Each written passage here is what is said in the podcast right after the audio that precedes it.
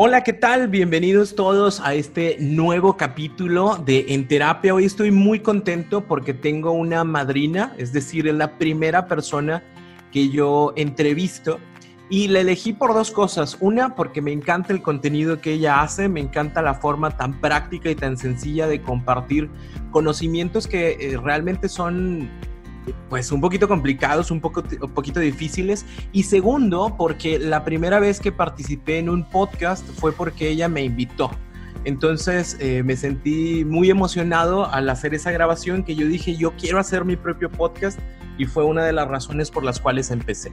El día de hoy tengo aquí a la psicóloga Amanda Valencia. Ella es psicóloga conductual y gestalt. Ahorita le voy a preguntar un poquito qué onda con eso para que todos sepamos acerca de las eh, diferentes corrientes de la psicología. Pero muy, muy, muy contento de tenerte por acá, Amanda.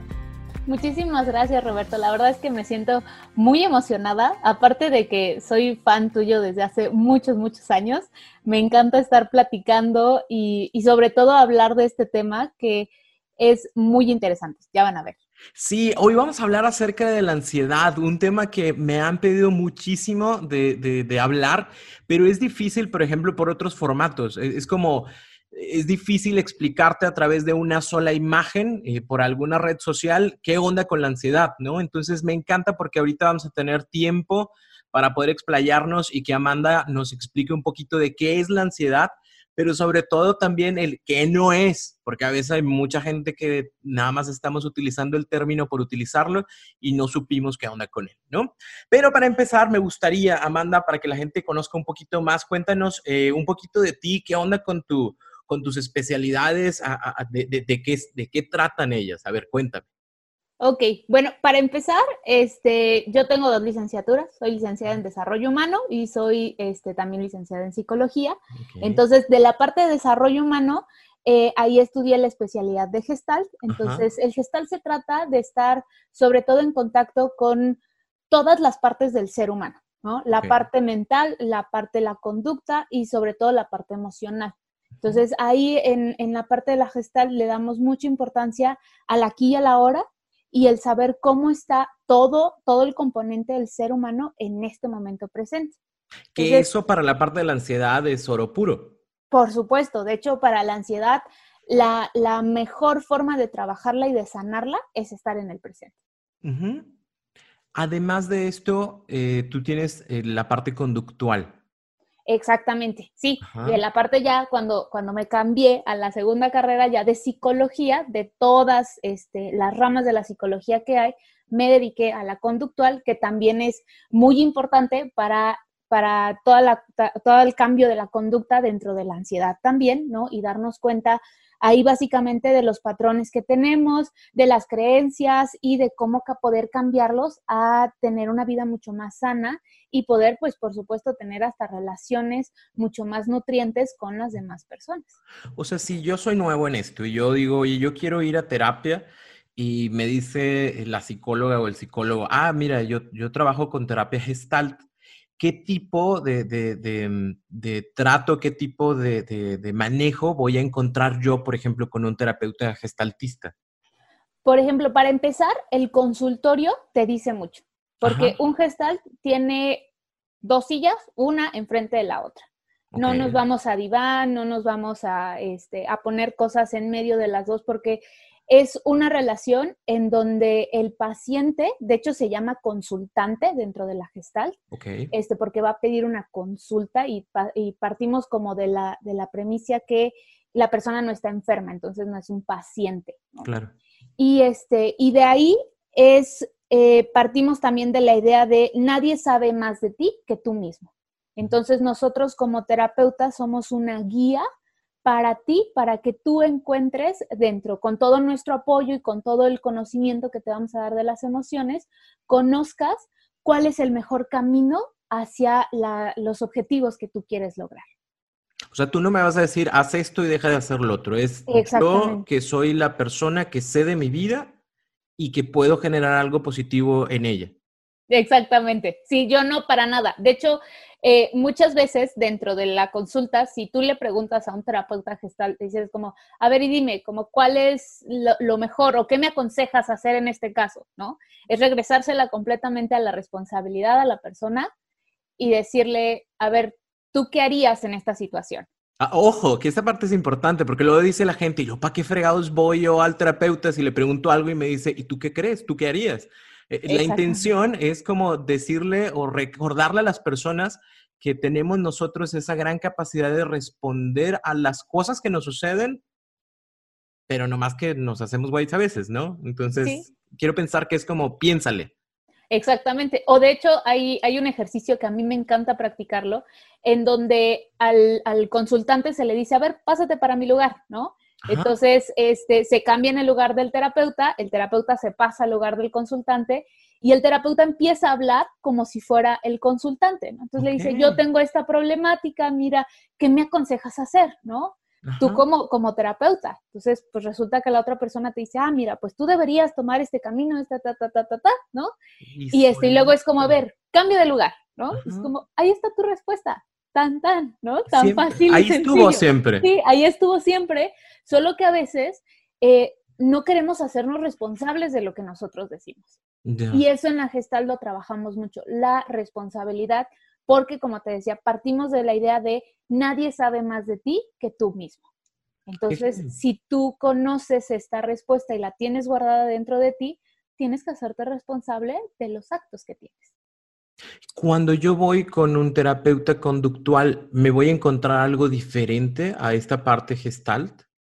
Sí, porque aquí en la terapia conductual, pues sí decimos casi casi lo que tienes que hacer. Ok, hay un paso a paso. Sí, porque cambiamos precisamente muchas veces la conducta de la persona. Entonces es como, a ver, acabo de terminar una relación de pareja, ok, no, no le contestes el teléfono, ¿no? O rompe toda relación con esa persona. Este, no vayas a los lugares a lo mejor a donde se acostumbraban a ir, o sal con tus amigos. Entonces ahí sí les ponemos como una posibilidades de, de cosas que pueden hacer. Que esto es genial porque va a depender también de la personalidad o del gusto del que quiera consultar. O sea, si soy yo, digo, voy a poner otro ejemplo, ¿no? Si yo quiero hacer ejercicio, tengo dos opciones. Puedo irme solito al parque, ¿no? Y empezar a hacer ejercicio por mi cuenta, o puedo ir al spinning o al otro lugar que no me acuerdo cómo se llama para que haya, ah, exista un coach que me diga, haz esto, haz lo otro, ándale. Exactamente. Y por ejemplo, en, en, la Gestalt, si tú te vas a correr a, a, un parque, a lo mejor yo te digo, oye, mira, este camino está más padre, ¿no? A lo mejor en este no hay tanta piedra, pero si tú te quieres ir por donde está todo, este, todo a lo mejor lleno de hierba y demás, es tu elección. Si tú te quieres cortar con las ramas o con las espinas, también es tu elección, ¿no? Y tú chécalo, ¿no? Este, entonces ahí, como te decía, te hacemos completamente responsable, pero estamos como guía de, pues mira, inténtalo a lo mejor por acá, estaría padre. ¿No quieres intentarlo? Ok, eres libre de hacer entonces lo que quieras y ya después vendrás y me dirás cómo te fue. Qué padre. Digo, e, esto es importante para todos porque eh, a lo mejor traemos la mala idea de que ir a terapia es como sentarte, contarle los problemas este, al psicólogo, a lo mejor estar acostado en un diván, ¿no? Eh, y que la otra persona te escuche como merolico y al final te diga, este, nos vemos aquí la próxima sesión, ¿no? Y punto. Exactamente. Entonces, hay, un mundo en, todo esto y, la verdad es que sí, o sea, para todos, ojalá que se dé la oportunidad, de ir a terapia y sobre todo que eh, me, encanta eh, tener invitados, aunque seas mi primer invitada, pero me encanta. ¿Por qué? Porque precisamente eso nos ayuda a todos a decir, ah, ok, o sea, cada persona, cada terapeuta puede, puede tener una corriente diferente y su forma de trabajo es diferente. Por supuesto. Ahora, si tú mezclas la parte conductual con la gestal, pues para mí, bueno, el resultado es precioso porque terminas haciendo responsable a la persona, le ayudas a cambiar sus conductas y sobre todo tienes un contacto emocional en el aquí y el ahora pues qué chulada. Pues ya nada más, entonces, pero, de una vez me, adelanto. O sea, si alguien quiere tener terapia eh, contigo, eh, tú estás en Cuernavaca físicamente. Sí, en Cuernavaca. Okay, y físicamente tú tienes tu consultorio en Cuernavaca. No, solo doy terapia este, online. En línea. Ok, y si alguien quiere tener terapia en línea contigo, ¿qué hace? ¿Qué me pueden buscar, por ejemplo, en Instagram, ¿no? Este, ahí estoy como Amanda Valencia. No creo que haya muchas Amandas Valencias en, México de terapeutas. Y este, o me pueden también contactar por medio de Desansiedad, que, que yo trabajo ahí. Soy, soy terapeuta especialista, pues, como lo dijimos, en ansiedad. Ok, está genial. Entonces alguien se contacta contigo y ya se organizan para la parte de, los horarios y, todo lo que falta. Exactamente. Oye, súper bien. Ok, entonces, e, esto es, esto es lo que tú haces, pero ahora, la carnita de todo este asunto, que todo el mundo queremos saber, es qué es la ansiedad, cómo se pudiera llegar a manifestar y también qué no es, para no, no, andar nosotros con la novela de que es que tengo ansiedad y, y me siento bien mal y a lo mejor ni es, ¿no? Entonces, Platícanos tú, a ver, toda tu experiencia. Ok, bueno, para empezar, la ansiedad es un conjunto de síntomas físicos, de emociones y de pensamientos, que se caracteriza principalmente porque el miedo es el principal como componente de todo. Okay. Eh, en donde tú estás, eh, en donde tú también anhelas como una realidad diferente a la que tienes. Entonces, todo el tiempo tienes eh, sensaciones y tienes una actividad incluso mental de muchos pensamientos catastróficos en la mayoría, en donde todo el tiempo también te estás resistiendo a ellos. Como te decía, es un, este, este es también un resultado del estrés, de un estrés muy fuerte por guardarte emociones, por em, no tener buenos hábitos de sueño, por no tener buenos hábitos de alimentación, por no hacer ejercicio, por no estar este, completamente en el presente, por estar todo el tiempo pendiente también a los demás, por no poner límites, por no expresar emociones principalmente como el enojo y la tristeza y eh, de pensamientos como constantes de estoy en un constante peligro. Ah, a ver si lo entendí bien. O sea, no es nada más porque hoy me faltaron tres pesos para completar el café y me dio un ataque de, ansiedad. No, no es así, o sea, es un cúmulo de situaciones y, que es, y que me imagino que tiene que estar en tiempo. Es decir, o sea, una persona puede em, catalogarse con ansiedad si el día de hoy tuvo algo eh, o tiene que suceder durante determinado tiempo. O sea, decir tres meses, un mes, dos meses, una semana. Es que mira, aquí partimos de, son dos tipos de ansiedad, así es como yo las clasifico. Eh, una es el tipo de ansiedad que normalmente, ahora sí que, que es como algo ya cotidiano que mucha gente puede tener, o al menos con la que yo trabajo, que es, me apareció la ansiedad paulatinamente y decidí no hacerle caso. Ok. Entonces, me pudo haber aparecido en, como tú decías, a lo mejor en tres meses.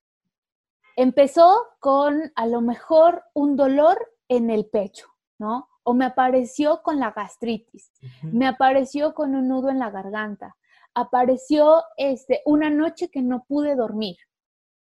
Entonces, el cuerpo, el cuerpo es muy sabio y el cuerpo te va avisando, te va mandando pequeños mensajes, como, oye, no dormiste bien, necesitamos descansar, ¿no? Como todo, todos tus organismos, todos este, tus órganos, todos tus sistemas, tu, tu cerebro, necesitamos ya descansar, vete a dormir. Y yo decido, no, no, no, mejor me voy a poner a trabajar. Porque tengo que entregar este reporte y mejor me voy a poner a trabajar. O agarro y prendo la televisión y pongo una película porque es mucho mejor ver una película que descansar, por supuesto. Entonces, eh, el cuerpo te va diciendo, ok, no descansaste. Bueno, ahí te va mañana un dolor de cabeza. Entonces me empieza a doler la cabeza y ¿qué es lo primero que hago? Voy y me compro una pastilla. ¿No? Entonces, me tomé la pastilla, se me quitó el dolor de cabeza y sigo sin descansar. Y aparte tampoco supe por qué. Exactamente, no, no supe por qué, sino simplemente digo, ah, me duele mucho la cabeza. Y, de hecho, hace poquito vi una imagen, ¿no? Que, que, estaba una mujer este, con un dolor de cabeza impresionante y que decía, ay, me duele mucho la cabeza, ¿por qué será? Y te aparecía como muchos diálogos y te decía, este, no dormí bien, no desayuné, este, tampoco cené el día de ayer, tengo muchas emociones sin sacar. Y entonces la mujer decía, no, seguro porque tengo el cabello amarrado. Que, absolutamente no tiene nada que ver una cosa con la otra, pero precisamente eso nos pasa. Pero a veces es más sencillo, ¿no? O sea, como que si, malamente simplificamos las cosas y eso debe de ser, ¿no? O sea, tengo, por ponerte otro ejemplo, tengo este, cinco días que me duele el estómago, este, y ha de ser por los tacos que me comí hoy en la mañana, y, a lo mejor no, no me di la oportunidad de hacer un análisis de qué está pasando también en mi vida. Exactamente, ¿no? Y, de hecho en el estómago es donde más guardamos las emociones del enojo. Entonces, si yo em, no me permito expresar el enojo, entonces de repente ya me va a aparecer la gastritis, la colitis, el estreñimiento, ¿no? Las úlceras gástricas incluso, porque no me permito expresar lo que estoy sintiendo. Entonces, finalmente, lo que tú callas, en algún momento tu cuerpo lo expresa. Y tu cuerpo te va avisando, te va diciendo, bueno, ok, no me haces caso con el dolor de cabeza, pues ahí te va el dolor de estómago. Ni con estos dos me hiciste caso, bueno, ahí te va una pesadez ahora, ¿no? Ahí te va un poquito de taquicardia, te van mareos y finalmente, en algún punto, entre menos le hagas caso a tu cuerpo, más estás como cerca a tener ansiedad o que se te aparezca de repente un ataque de pánico. Ok, ok. Y, entonces, e, este cúmulo de sensaciones eh, son, yo, yo, sé la respuesta, pero la quiero hacer porque va a haber gente que lo va a preguntar. ¿Son reales? Porque me imagino que alguien llega y dice, ay, es que me, me, duele, me duele el pecho, ¿no? O traigo taquicardia y ya fuimos con el doctor y ya te dijeron que no tienes nada. Sí, claro. No, de hecho yo tengo pacientes que llegan de, Amanda, anoche estuve en urgencias. Ajá. Entonces, porque sí, o sea, sí es muy real. Vamos, yo lo viví, yo tuve ansiedad muchos años. Ajá. Entonces, este, por supuesto, yo juraba, yo me acuerdo una vez, este, que juraba que la vesícula me iba a explotar, ¿no? Pero es, son esos pensamientos así de ilógicos. Yo decía, la vesícula me va a explotar, y yo corría con mis papás y les decía, llévenme al hospital porque la vesícula me va a explotar. Así sin mentirte, te lo juro que fue una semana que vimos si fueron 10 médicos, fueron pocos. ¿Y los 10 médicos decían? No tienes nada. Y me dices que ni, la, ni está inflamado, ni tienes piedras, este, tienes, este, me hicieron estudios de sangre, me hicieron ultrasonidos, me hicieron exámenes de orina, de todo, y me decían, Amanda, no tienes nada. Y yo, es que, ¿por qué me duele? ¿No? Y, y decía, es que tengo también taquicardia, me va a salir el corazón, la vesícula me va a explotar, este, me estoy mareando mucho, algo me está pasando. Y pues todos los doctores me decían, pues mejor ve a terapia. ¿No? O te damos, este, y hasta uno me dijo, pues te damos tantito clonazepam para que te relajes porque es ansiedad. Y sí, o sea, sí tenía ansiedad. Eh, la, la persona con ansiedad sufre y su sufrimiento es real. Sí, sí, por supuesto que sí. Aunque los médicos digan no le pasa, no le pasa nada, e, es real. La persona lo siente. Sí, sí lo siente, sí es muy real los dolores porque finalmente es la mente la que se lo cree que es real. Ok. Entonces es la mente la que te está diciendo, te va a dar un infarto, te va a explotar la vesícula, este, córrele al hospital, te vas a morir, ¿no? Entonces constantemente te, está mandando este tipo de mensajes de algo malo te está pasando. Corre, porque estamos en alerta roja. Ok. Y, cuando esto sucede, ¿hay, ¿hay, alguna diferencia entre eh, ansiedad y crisis de ansiedad? Sí, eh, una crisis de ansiedad ya es más como, bueno, se le conoce como crisis de ansiedad o ataques de pánico. Ok. Entonces, un ataque de pánico se caracteriza cuando todos estos síntomas, o más, porque puede haber más, se juntan y de repente hay algo que se le llama despersonalización, en donde de alguna forma sales de tu realidad por unos momentos. O sea, eso te puede durar muy poquito. Y no puedes respirar, este, empiezas, por supuesto, a hiperventilar, tienes taquicardia, te sientes mareado, te puede dar vértigo, este, y no te sientes, pues, conectado con el momento presente. Incluso hay algunas personas que, eh, que dicen que se siente como si se te olvidara lo que está pasando en ese momento. Como si no fueras tú. Exactamente. Eso ya sería un ataque de pánico. Ok, ¿y este ataque de pánico cuánto tiempo puede durar? Pueden ser segundos, pueden ser minutos. Ok. No, va a pasar de minutos. Sí, no, no, no pasa de minutos. Ok. Sí, y, y, la ansiedad es como el día a día, constantemente estoy teniendo pensamientos, sensaciones, síntomas o sentimientos que no me dejan este, como en casi todo el día. Que están constantemente conmigo y que me imagino, quiero pensarlo así, eh, que de inicio las personas que tienen, este, que, tienen ansiedad menos lo comparten y, eso hace que los síntomas se agraven. Exactamente, sí. Porque aparte, como te decía, nos la pasamos muchas veces sedándolos con aspirina, con paracetamol, con cualquier otro medicamento, ¿no? Incluso hasta tratamientos para gastritis o colitis. Y entonces no nos damos cuenta que no es tanto una gastritis en sí, que es más que nada un síntoma de ansiedad o un cúmulo de emociones que estás ahí guardando. Y como se siguen guardando, el síntoma se mantiene. Exactamente. Lo mismo pasa, por ejemplo, con ya personas que saben que tienen ansiedad y en lugar de ir a terapia van con un psiquiatra y el psiquiatra les da una lista de ansiolíticos y les dice, ok, te tomas esto por un año. Y entonces un año dejan de tener síntomas, pero quitan el medicamento y todos los síntomas regresan nuevamente, porque no trabajaron la parte emocional de toda la ansiedad.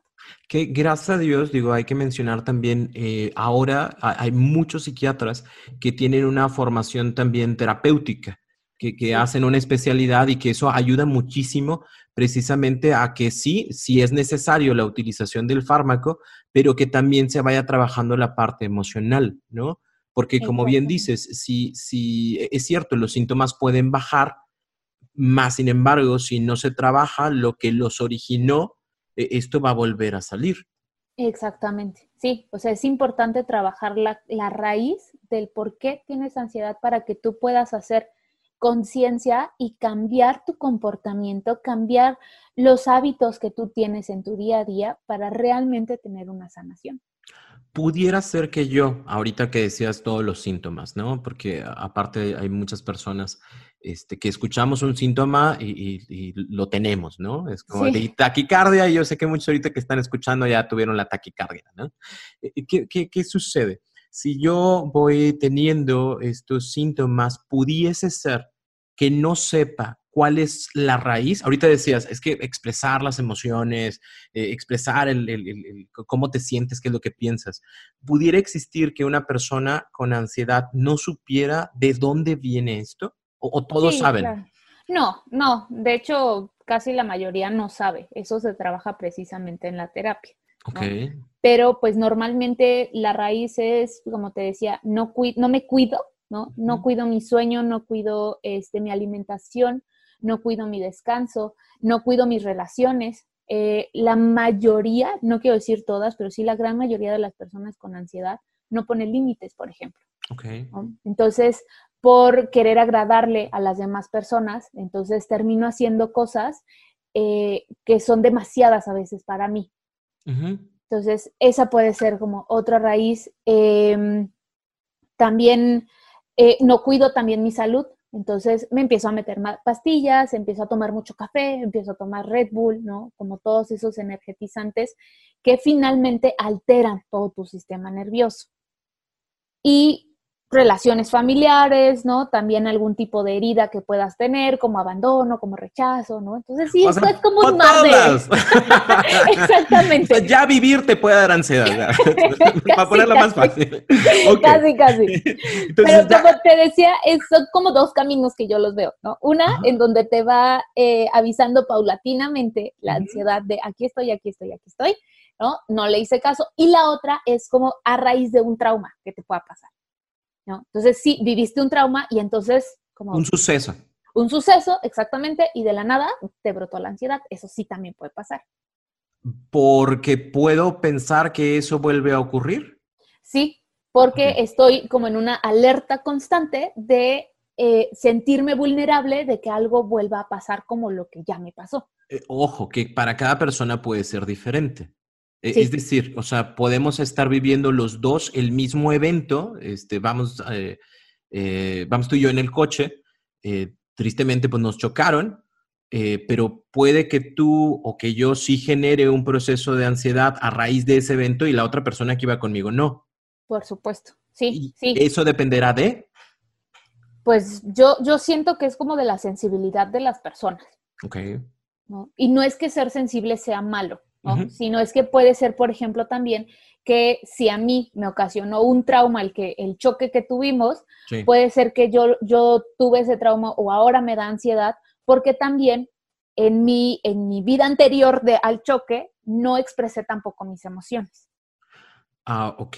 Digo, Entonces, yo, eh, Disculpa que te interrumpa, querida invitada, mi primera invitada de entrevista. Nosotros como terapeutas breves sistémicos, este, vemos, eh, tratamos de ver el alrededor de todo, ¿no? Y, quiero pensar que, por ejemplo, si tuvimos el choque, ¿no? Y, y, tú quisiste expresar que te dio mucho miedo y que tienes, este, pues no sé, o sea, te digo, vamos a subirnos otra vez al coche y tú dices, no, porque tengo miedo. Si yo como pareja te digo, ah, ya vas a empezar otra vez, ya pasó, estamos bien, no sucedió nada, yo también soy eh, como parte del problema, ¿no? Sí, claro, sí, sí, sí. De hecho, hay, eh, hay muchas cosas que nosotros le decimos a la familia de si quieres tú apoyar a una persona con ansiedad, no le digas, estás exagerando. ¿No? O, el típico de, échale ganas, vas a ver que se te va a quitar. con madre. No, sí, con, pues sí, yo le estoy echando ganas, ¿no? Exactamente, ¿no? O sea, ese es como el, el peor error que puedas tener de, ay, no, unas palmaditas en la espalda y quiérete, pero, pero vale la pena vivir, ¿no? O este, ay, es que si tienes todo, porque tienes ansiedad, ¿no? No, no tiene nada que ver, absolutamente nada que ver. O sea, si esa tengo dinero, si tengo familia, si tengo lo que tenga, no, no tiene nada que ver. No, eh, todavía me imagino que te vas a sentir culpable, ¿no? Es que mira tú que tienes a tus hijos y tú pon atención, eh, ¿qué va a pasar si tú te vas de esta vida? Pues, pues todavía mucho más le pegas a la pobre persona en la cuestión emocional. Sí, Sí, sí, sí, o el, o el típico, ¿no? Que, que, a mí, por ejemplo, me molestaba mucho, era como, ay, ya relájate si no es para tanto, ¿no? ok, gracias, ¿no? Ya con esa frase mágicamente se me quitó la ansiedad, ¿no? No, no es tan fácil. No es, no es, no es agua va. Sí, no, no, no, no, definitivamente no. Si yo con ya todo lo que yo escuché de ti, Amanda, este, ahorita que voy, espero que nadie vaya en el coche, si van en el coche, por favor, deténganse, por favor. Este, Sí, yo ya escuché, yo dije, oye, es que se me hace que sí, o sea, esto que está diciendo Amanda tiene mucho sentido para mí. ¿A dónde tengo que ir? O sea, me voy directamente con psiquiatra para que me medique porque ya no me quiero sentir mal, me voy a terapia, este, me voy a la iglesia, me voy con el coach, este, lo pongo en, en redes sociales y pongo, tengo ansiedad y soy un guerrero y algo así, ¿o qué hago? ¿Qué tengo que hacer? No, por favor, ve a terapia, ve a terapia. Sí, sí, es, es, lo mejor que puedes hacer. Este, ve, ve a terapia porque ahí realmente vas a conocer si sí tienes ansiedad, ¿no?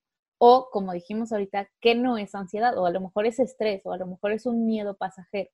Porque de repente sí, a lo mejor voy a tener un examen mañana y estoy muy estresada, tengo taquicardia, tengo sudoración, estoy con pensamientos de voy a reprobar, pero pues es precisamente porque mañana tengo un examen y no es algo que se me ha estado presentando como por un tiempo determinado, o sea, a lo mejor un mes, tres meses. Que ahí tú como terapeuta me vas a ayudar a manejar mejor mis emociones para que tanto el día de hoy, que, que, te da, que me queda todavía para estudiar, y el día de mañana me sienta tranquilo.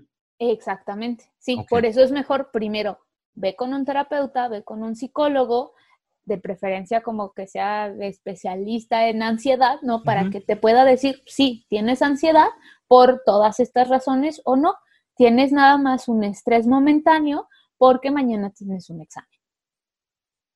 ¿Qué cosas no son ansiedad?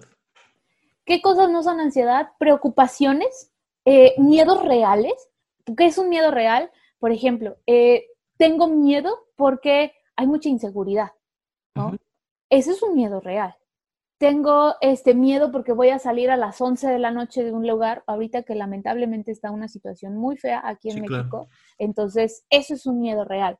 El, em, el, por ejemplo, a lo mejor un momento de insomnio por precisamente preocupaciones de trabajo, de familia, de alguien enfermo y demás, eso es una preocupación momentánea. ¿okay? La ansiedad, como les dije, es un conjunto de emociones, de síntomas y de pensamientos que se manifiestan al mismo tiempo. No uno. no uno, exactamente. Sí, no uno. ¿Qué no es ansiedad también cuando voy corriendo o estoy haciendo ejercicio y me da taquicardia? Porque también de repente podemos confundir esto.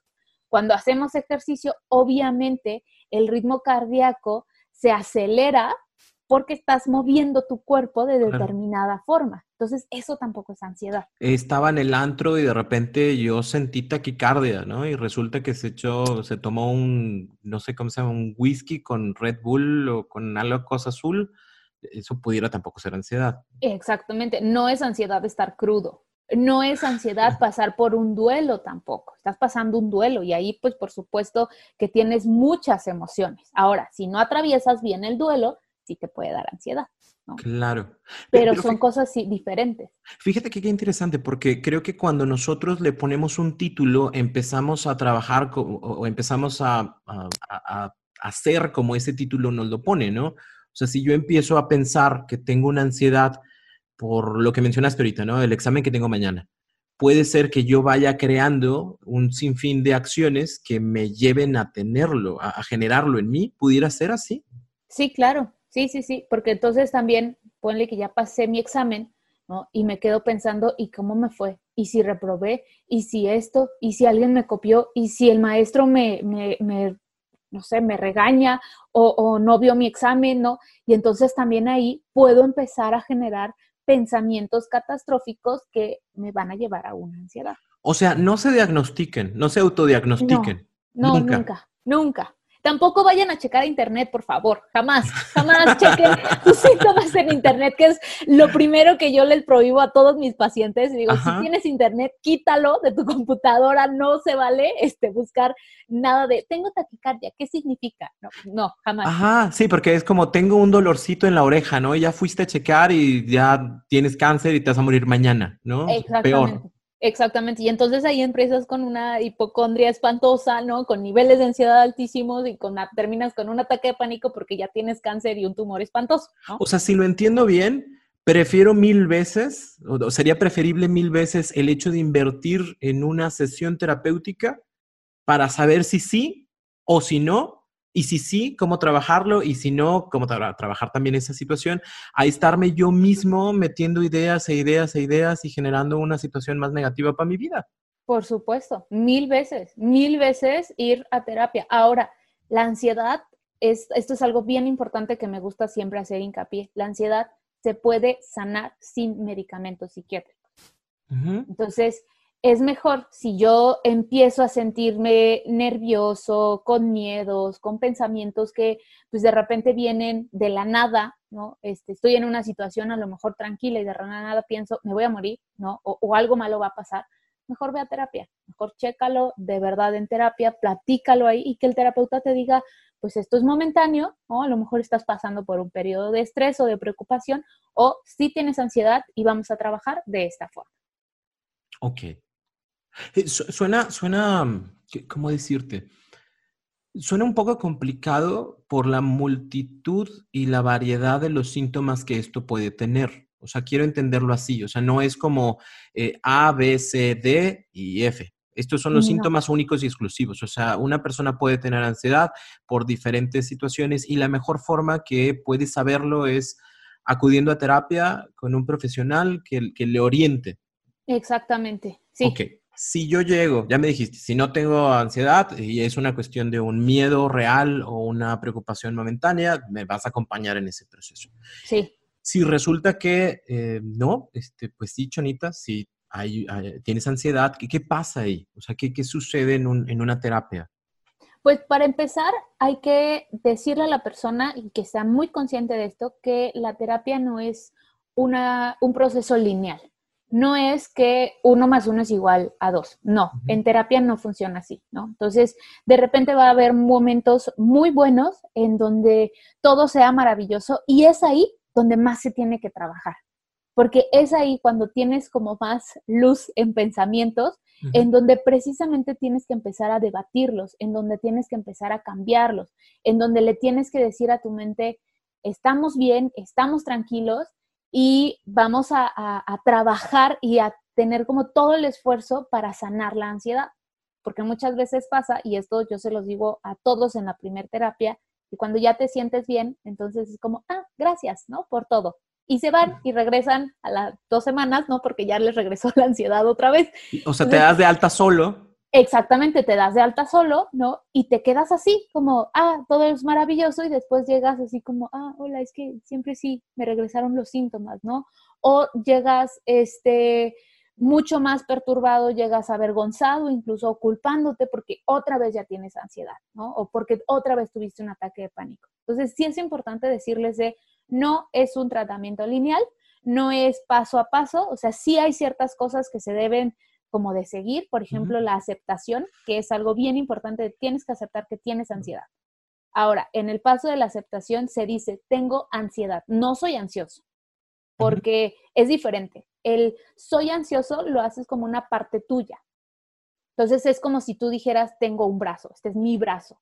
Como decir, soy gordo. Ándale, ¿no? Entonces es como, como, como una característica, característica tuya. En cambio, si tú dices tengo ansiedad, es como si el día de hoy digo tengo un carro, mañana no lo tengo. Tengo 100 pesos, mañana ya no. Exactamente, sí, así, así tal cual. Entonces es importante, una, cambiar el lenguaje. Cuando yo lo acepto, empiezo a cambiar el lenguaje y empiezo también pues a, darme cuenta como de todos los pensamientos que tengo alrededor de la ansiedad. Y si también eh, puede haber alguna ganancia teniendo ansiedad. Eso también lo hablamos desde la primera sesión. ¿Ganancia? Sí, claro. ¿Me puede dar a ganar la ansiedad algo? Ah, por supuesto que sí. A ver, ¿cómo está eso? Por ejemplo, hay, hay muchas personas que ganan atención teniendo ansiedad. Entonces, ¿por qué no la saben pedir de una forma sana? Entonces es como, a ver, véanme familia, yo tengo ansiedad, no puedo ni salir de mi casa porque hay gente que les pasa eso, lamentablemente no, no, no sienten la seguridad de salir. Entonces quieren llamar tanto la atención de la familia y no saben una forma sana de hacerlo que ganan atención teniendo ansiedad. Entonces es pues así una, una ganancia de ese tamaño, ¿cómo va a ser muy difícil tirarla? Hasta que como la pierdo. Exactamente, porque si yo me doy cuenta que ya no tengo ansiedad, la gente ya no me va a hacer caso. Entonces, en ese proceso en particular, el terapeuta acompaña a la persona a, encontrar otras formas de ganar esa atención, pero que sean mucho más saludables. Ah, por supuesto, sí, sí, sí. Principalmente expresando sus emociones.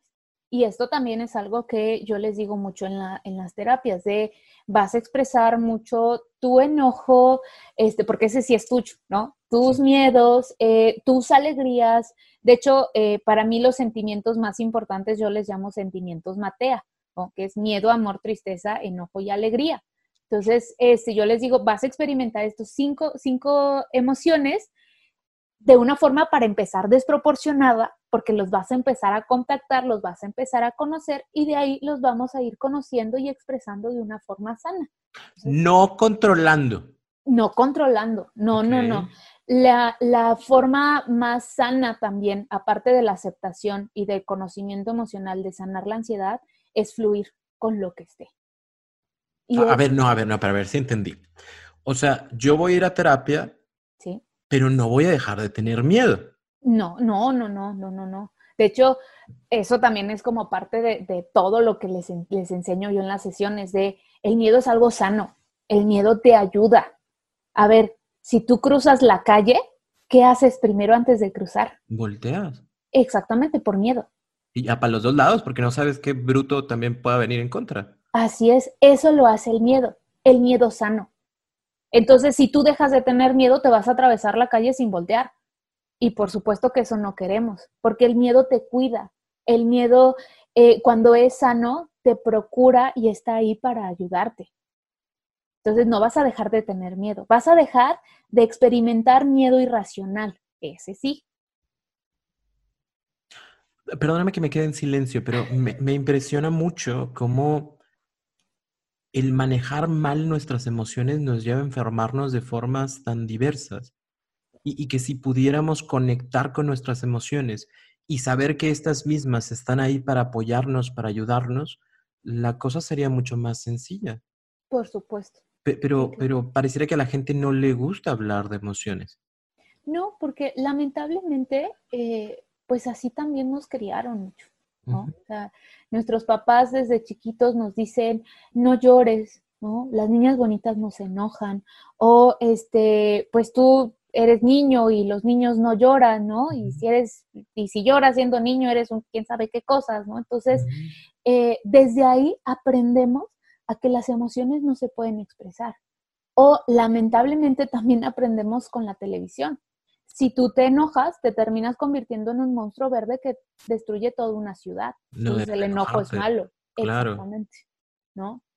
Pero entonces, yo me voy a sentar contigo y, tú me vas a acompañar a conectarme con mis emociones, a entenderlas, a, no juzgarlas y a fluir con ellas.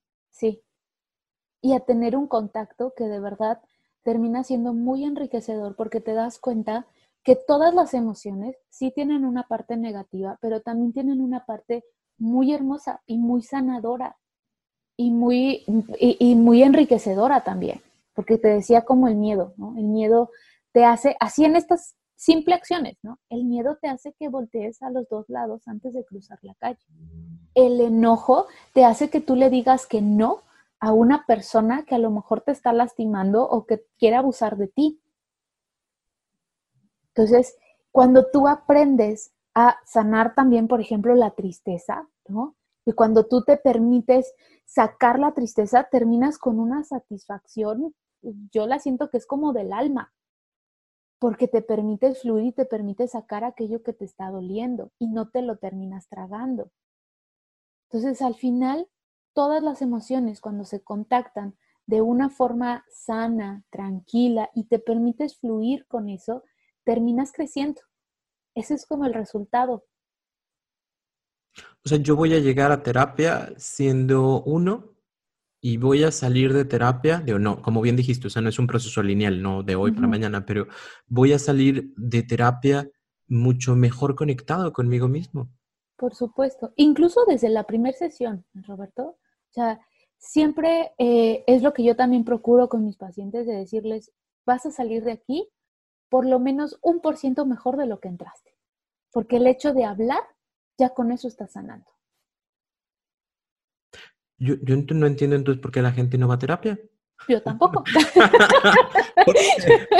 Así como tú me lo estás explicando y te lo agradezco, que lo hagas de esa forma, pareciera que los beneficios son meramente impresionantes, ¿no? O sea, si, yo logro entonces conectar con todo esto y mejorar la forma en la que pienso, em, eh, dejando que mis emociones eh, trabajen conmigo, em, e, entonces voy a tener una mejor vida. Por supuesto, y unas mejores relaciones. Pero ¿sabes cuál es el problema? Que no queremos darnos cuenta de las cosas queremos como vivir en una inconsciencia en donde yo sigo haciendo las mismas cosas, en donde no me quiero dar cuenta, en donde si voy a terapia, pues me voy a dar cuenta que a lo mejor la pareja que tengo pues no es la mejor pareja para mí y tengo miedo.